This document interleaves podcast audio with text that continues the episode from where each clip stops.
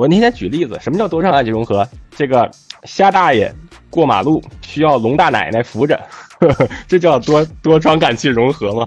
我是小丹尼，谈车说科技。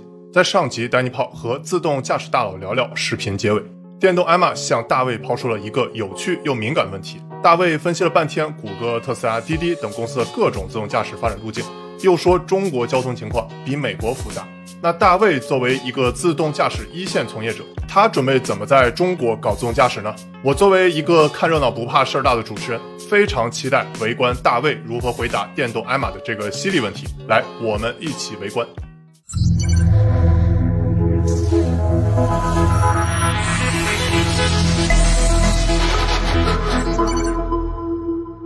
那所以你准备怎么搞？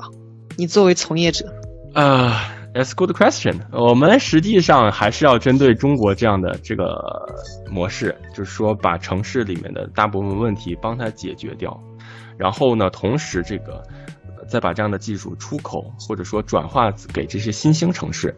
就说如果中国有某个城市说，我就是从交通灯到人行线都跟你这个自动驾驶为了你而改变。那明白，哎，明白比较好。但是我们不会奔着这个方法去做方案，因为这样就相当于直接把方案就阉割了一部分嘛。我们还是会奔着就是说，在没有任何外力的情况下，这个单车智能是怎么样的，而奔着这个方向去的。明白。那我我就想问一下，嗯、为什么就是全世界都这样？比如说在美国，它就是呃硅谷，它会有特别特别多的这种自动驾驶的公司，它就变成了这个自动驾驶的风暴中心。然后可能在中国就是我们广东，为什么就会这两个地方会跑出来了？北京的小伙伴就不乐意了，北京说还有、还还有对吧？我又我又打脸了。还有很多深圳地方的小伙伴对。我我明白你这个广东广东广东，我明白你说话的这个你的这个问题的意思，就是说为什么它会有一个产业集群？对的，为什么会有产业集群？这个产业集群可以在任何一个任何一个行业。那我们先拿美国举例子吧，就为什么做金融的这些做对冲基金的都在华尔街，或者说 Connecticut 的某个地方？为什么拍电影的都在 L A？为什么做做海上石油的都在纠结休斯顿？为什么为什么厉害的人都在 Danny Data，对吧？为什么说啊？对，为什么会有这样的一个产业集群在那里？这个跟他城市当年来的那波人是有关系的。但是中国呢，实际上，嗯，我们现在看做自动驾驶这些公司，也是从像百度这样的头部企业分化出来的。那分化出来的这些人落在哪里了？哪里哪里就有这样的公司，跟美国还不太一样。美国确实是，呃，做不同的事情都在不同的城市。那造飞机的可能在 Seattle，对吧？做做海洋石油的可能在休斯顿。中国不是的，中国大部分都集中在这几个城市，而这几个城市都是由这些原来大的，不管是国有企业也好，还是说像 BAT 这样的呃私营企业也好，它留出来的人做的这么一个事情。那这些人在哪里，这个产业就在哪里。呃，我们自己聊天的时候，你有说一个特别有意思的观点，就好像啊、美国它是一个把地方做成一个产业的名字的地方。比如说，我们说起电影就会说好莱坞这个地方，对吧？然后我们说起金融，我们就会说华尔街；然后我们说起科技，我们就说硅谷。就这个的确是很有意思。然后我们现在中国其实因为因为它美国有了这种模式，所以我们中国现在也有了，比如说我们会有中关村什么的。深圳那华强北，我觉得就很有代表性。就是说，你一说搞电子零部件，以这个起家的，大家都容易想到华强北。虽然说华强北这个地方现在在深圳可能已经比较黄了哈，就像中关村这个海龙和鼎好大厦也也现在不怎么卖卖产品了，但是它它这个当年的集群效果，它当当年的集群效果产生的这个溢出效应。还是在摆在那里的。莆田是另外一回事儿，莆田是人家这群人从那个村儿走出来，人家是从村里走出来，好吗？我们是集中到一个村，集中到中关村。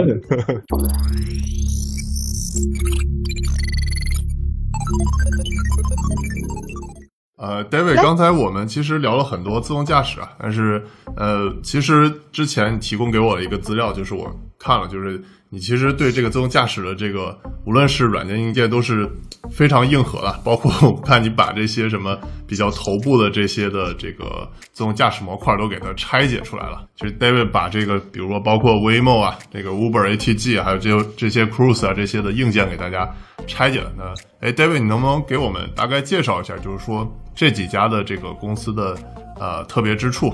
OK，实际上，呃，这些公司都是基于我们叫多传感器融合。所谓多传感器融合，就是这个。我那天举例子，什么叫多传感器融合？这个虾大爷过马路需要龙大奶奶扶着，呵 呵这叫多多传感器融合吗？其实是利用不同传感器在不同特性呃特质下的优势，比如说。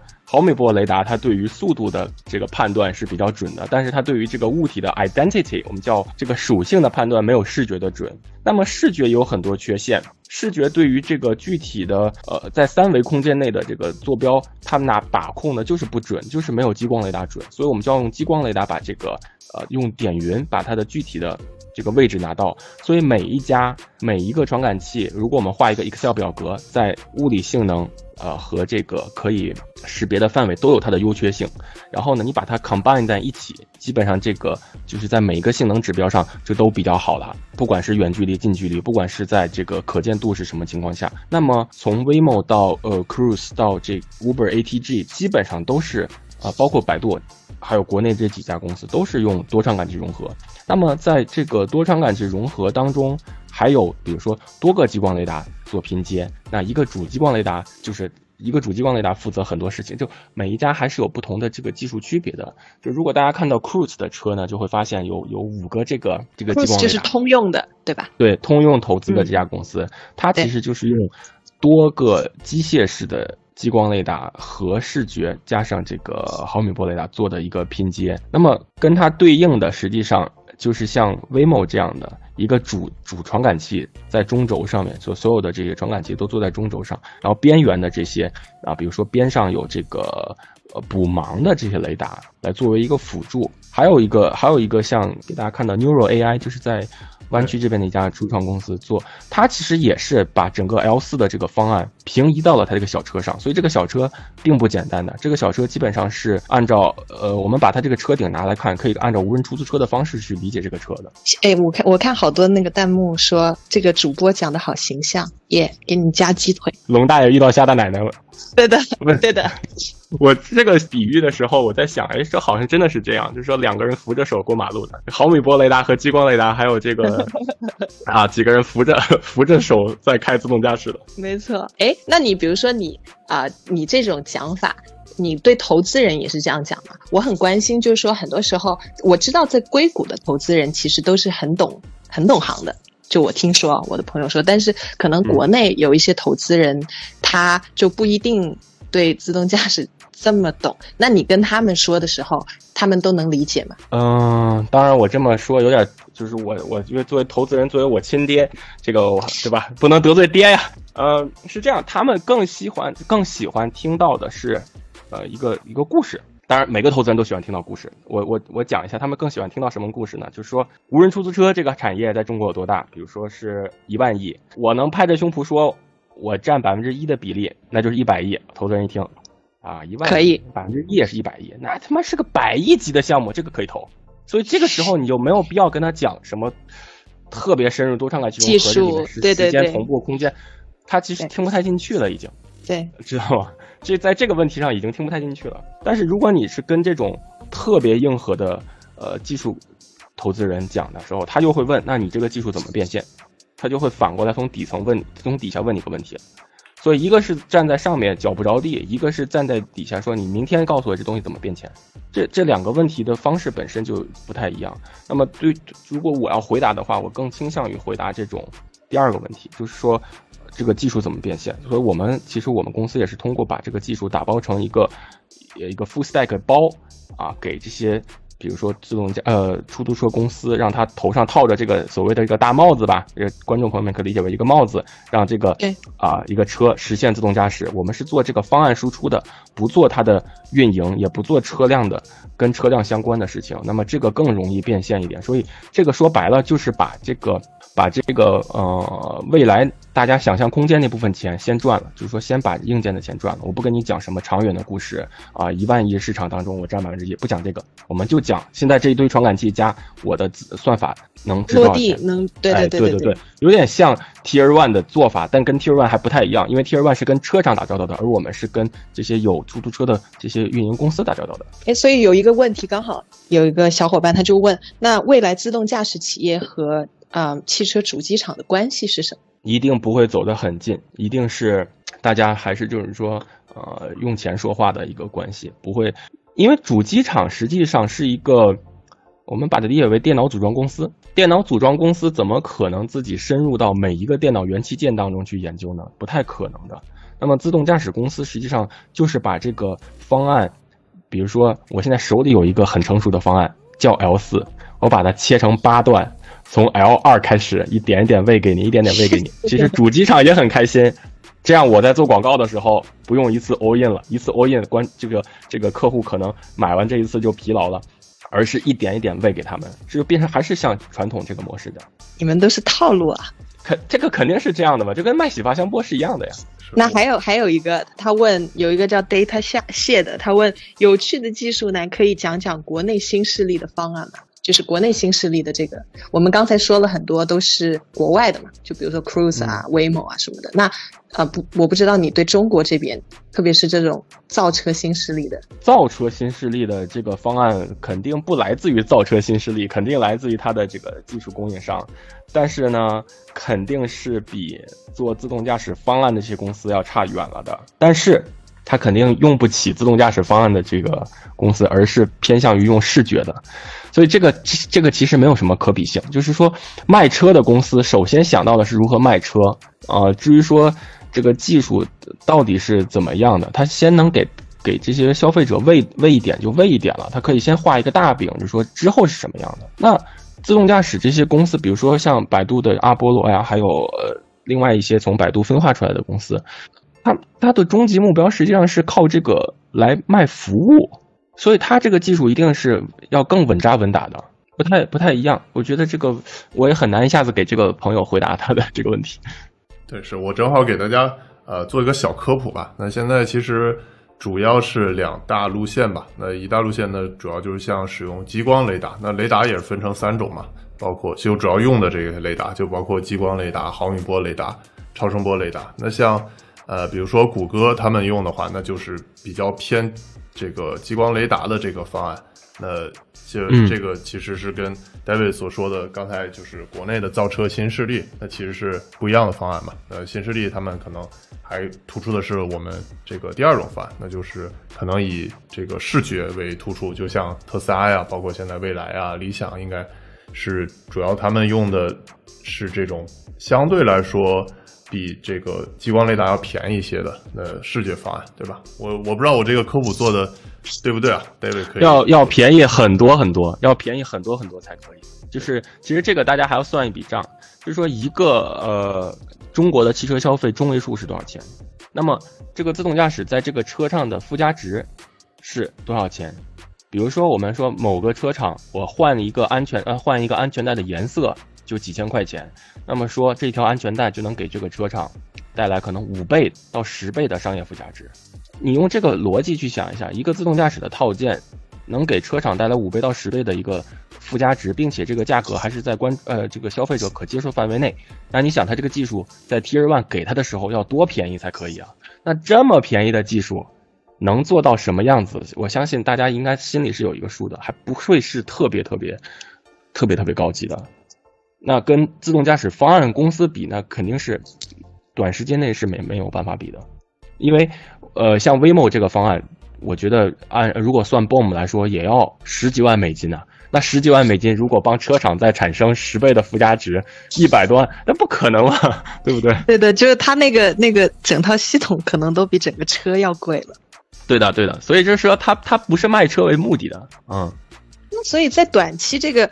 就是投资人肯定会问你，那怎么挣钱呢？就比如说你放在你对于一辆车来说，你整套那个系统可能还比那个车还贵。然后作为啊，比如说那种滴滴的那种，它现在我们之前也聊过嘛，就滴滴和 Uber，它已经是属于这种运营商里面垄断了的，嗯，它都不能够盈利。对，就是所以这个模式是是很受怀疑的。就是说，我觉得像滴滴这样的公司，当然我们也不好意思直接这么说了，我们就举个例子。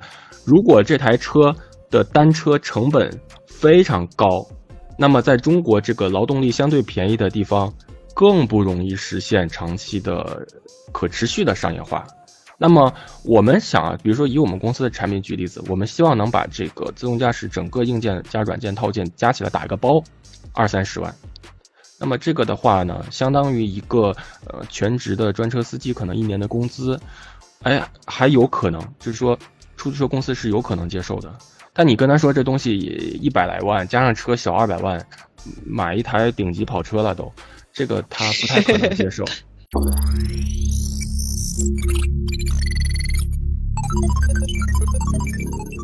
像自动驾驶在这个中国的应用和在那个美国应用，其实遇到的困难是完全不一样的，对吧？像可能对的对的，中国对可能会更考虑一些这个成本、价格什么的，呃，就就因为毕竟可能人力的价格会更便宜一些嘛，对吧？对，美国的客单价还是高的，所以像美国做即使即使是做无人无人驾驶小车车的这个物流啊，就在。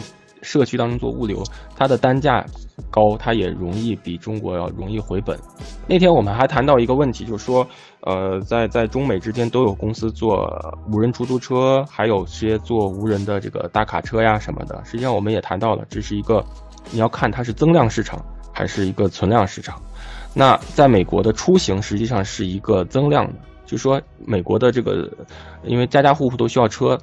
因为都住在这个这个城乡结合部嘛，我们叫 suburban，其实出行服务是不够的，所以这个里面有一个巨大的呃一个市场的亏空可以去做。但相对来说，物流因为美本来美国做做开大卡车的就是中低收入群体，还有这些啊，比如说移民拉丁裔的这些移民他们在做，所以你说政府层面他愿不愿意推动？其实他的呃推动意愿不强，因为你是相当于跟跟。中低收入在抢饭碗了，那么如果坐出租车呢？你相当于是补充这个运力的不足，这个是可以的。那你看这个问题在中国，我们我们怎么怎么去理解？哪一部分是运力比较强的？哪一部分是需要补充的？对吧？在美国的话，其实汽车工会这个是一个非常大的坎儿，对吧？嗯，是。所以其实这个这个在美国，其实技术有它的。先进性啊，但是还有它这个温情的一面，就是说，嗯，有些地方我们说不能吃全鱼，你的你这个技术本身是为了 benefit human being，就是造福人类的，但是你却反而让这些中低收入群体陷入了另外一个窘境，那就其实是没有 benefit 人类啊。对，所以像比如说欧洲就是更极端的会保护这种东西，所以他们比如说在法国，Uber 还是不合法的，这种网约车到现在还是不合法的。这个这个是可以理解的，实际上，我我觉得我是可以完完全理解它的，因为一个技术在不同的地区，它落地生根之后开出的花朵是不一样的。但它这样子的话，其实就会很很惨啊，因为嗯，你看中美就会跑得很快啊，然后你左限制右限制，你起码在中短期，我们我们回到一个问题，这个问题啊，这个。之前有人问过我说，为什么日本的这个二维码支付怎么怎么不先进？然后日本在哪方面有什么什么落后？因为我我去日本 N 次了，我对他这个地方，我一下能抓住这个朋友问的这个点。人家本身别的方面非常发达，人家这个出门下门左拐就是 Seven Eleven 或者这种这个小卖部，人家为什么要把这部分的革命革掉呢？为什么一定要搞搞比如说外卖呢？为什么一定要用你的所谓的先进的方式呢？他本身的那套先进的方式已经让他的人能够过得很好了，很有尊严了。你不要把他原来那个方式剥离掉，你让他们继续有尊严的生活下去嘛，对吧？技术本身是为什么？技术本身是冰冷的，但是温情的一面在于人啊，在于人怎么调控这个技术。你说非得让这些日本人把他的实体店关了，然后全搞网购吗？或者说全搞在线支付？不对的，日本政府是不会做这样的事情的。所以你说。像 Uber 在法国怎么怎么样，那肯定啊，法国政府出于保护他的人民的这个这个生活福祉，肯定会出出一些这样的例子，这是法案的。我看这个市场上还有一种论调，就是说可能在就是中国还是美国，到底就是哪边可以自动驾驶发展会更快一些？那有的这个，比如说中国。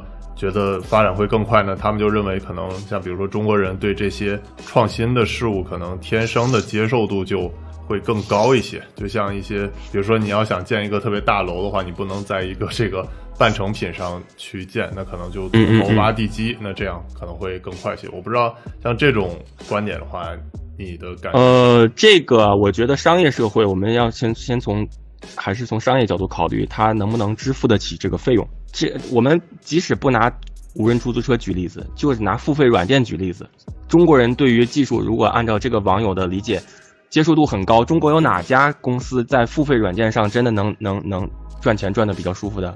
没有吧？因为大家认为这个东西贵，不乐意给钱，或者说本身收入水平相对较低，这个呃国情摆在这里了。我不认为这个这个问题是不好理解的。你想中国的收入群体平均收入，或者说像李总理说的，大家嗯一一千块钱以下月收入有六亿人，那你怎么跟美国这边比？美国人更愿意，其实是更愿意为技术掏钱的呀。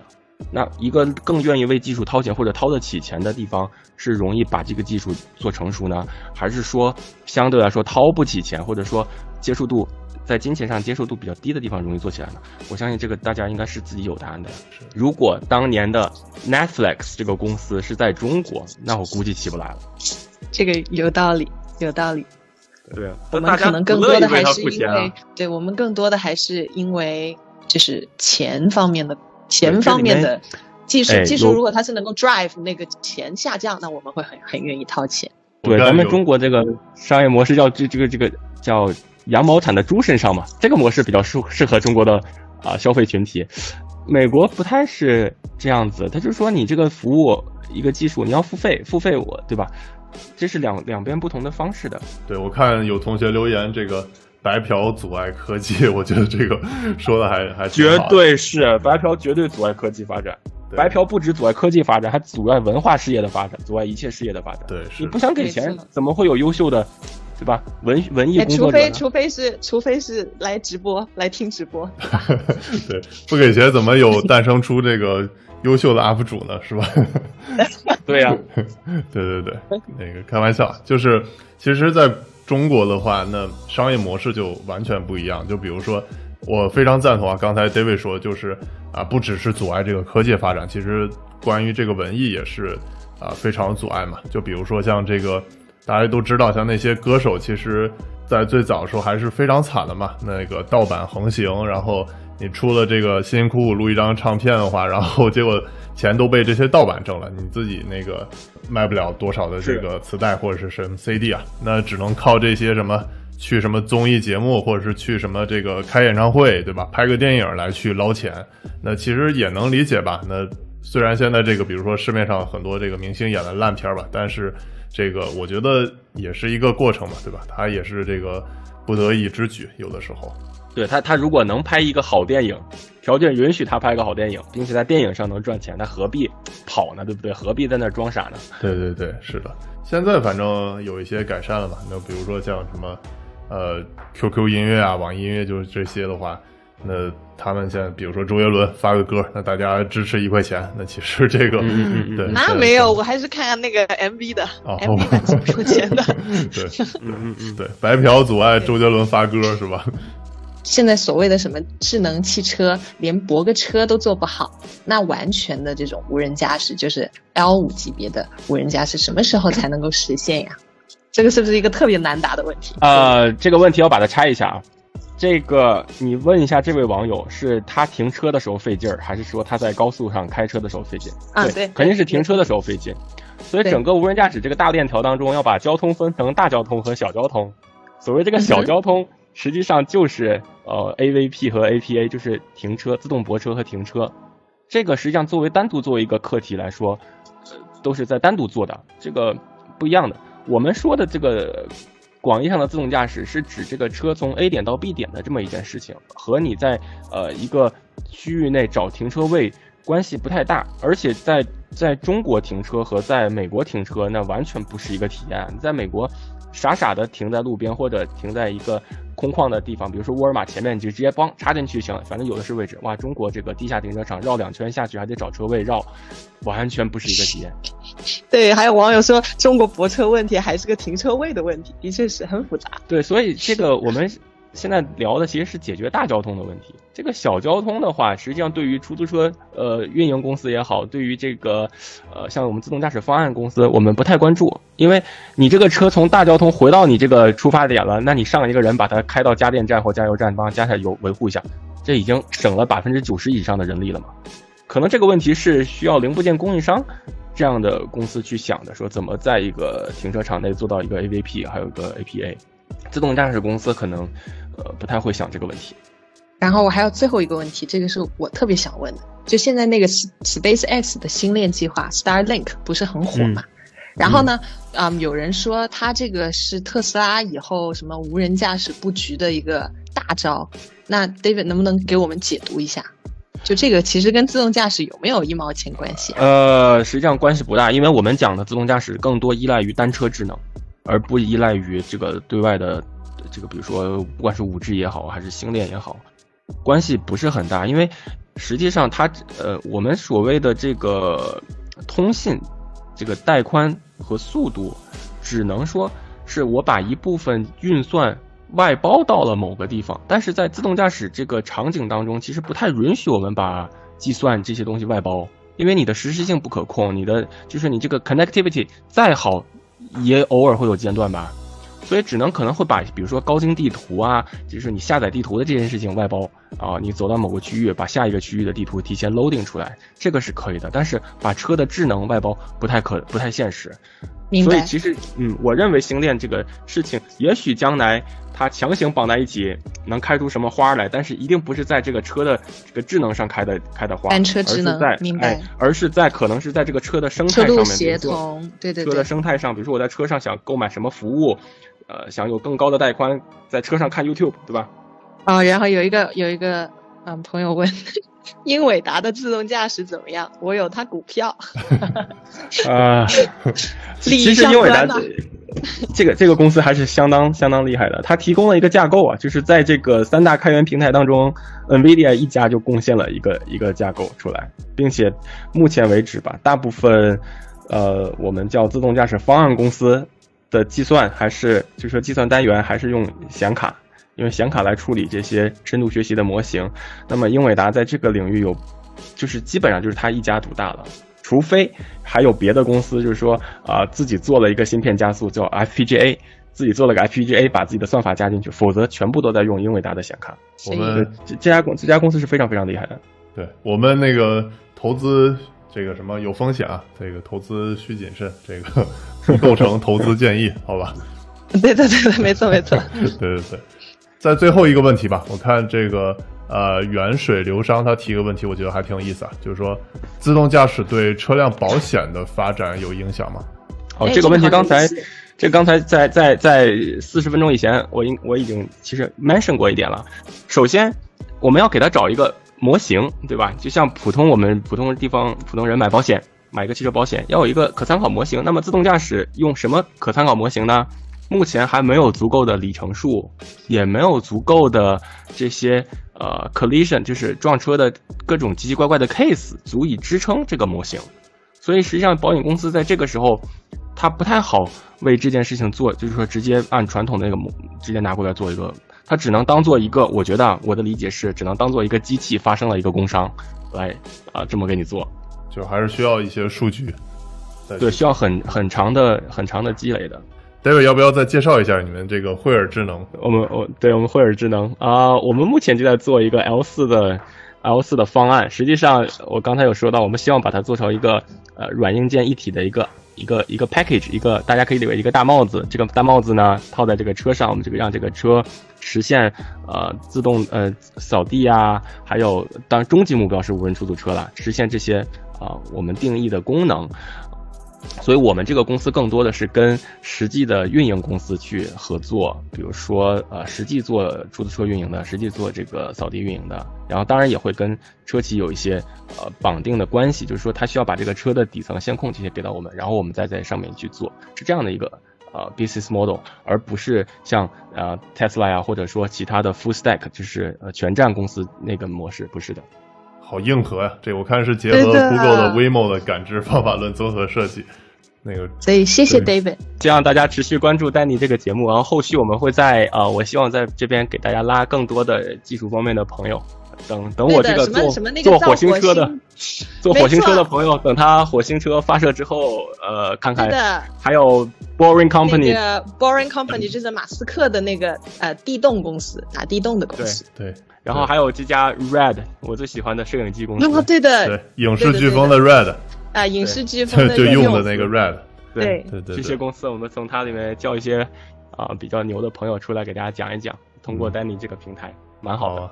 啊，谢谢 David。这个以后那个如果再有大咖出场的话，大家要记着是这个 David 帮我们介绍的啊，这个一定这个对吧？那个以后对以后 David 的项目大家也多多支持，好吧？真的很谢谢大卫，今天跟着他白嫖了好多硬核知识。不知道大家有没有感觉到，大卫说话的时候都是笑着的，聊起自动驾驶也是云淡风轻。但懂行的人都知道，他想做的自动驾驶其实特别难。你看什么李群、罗德里格斯公式，听上去就深奥的能把人劝退了，但想做自动驾驶，就确确实实要用到。连光速这种科幻概念，也在影响着激光雷达技术，限制着自动驾驶能开多好。总之，搞好自动驾驶一点不比发射火箭容易。一方面研发烧脑又烧钱，另一方面短期看来这个技术也没啥变现途径，叫好不叫座。所以今天大卫给我们的启发，不只是知识性的，更是态度上的。即使焦虑出了腹肌，他还能笑对，还能在每天的工作中看到趣味和无限。跟大卫聊完自动驾驶后，我想到了海明威的小说《太阳照常升起》中的一段对话。主人公曾问麦克：“你是怎么破产的？”麦克回答：“Two ways, gradually, then suddenly。”自动驾驶的进程大概也会如此。慢慢的开始，突然的爆发。Tech is magic，我们下回再见。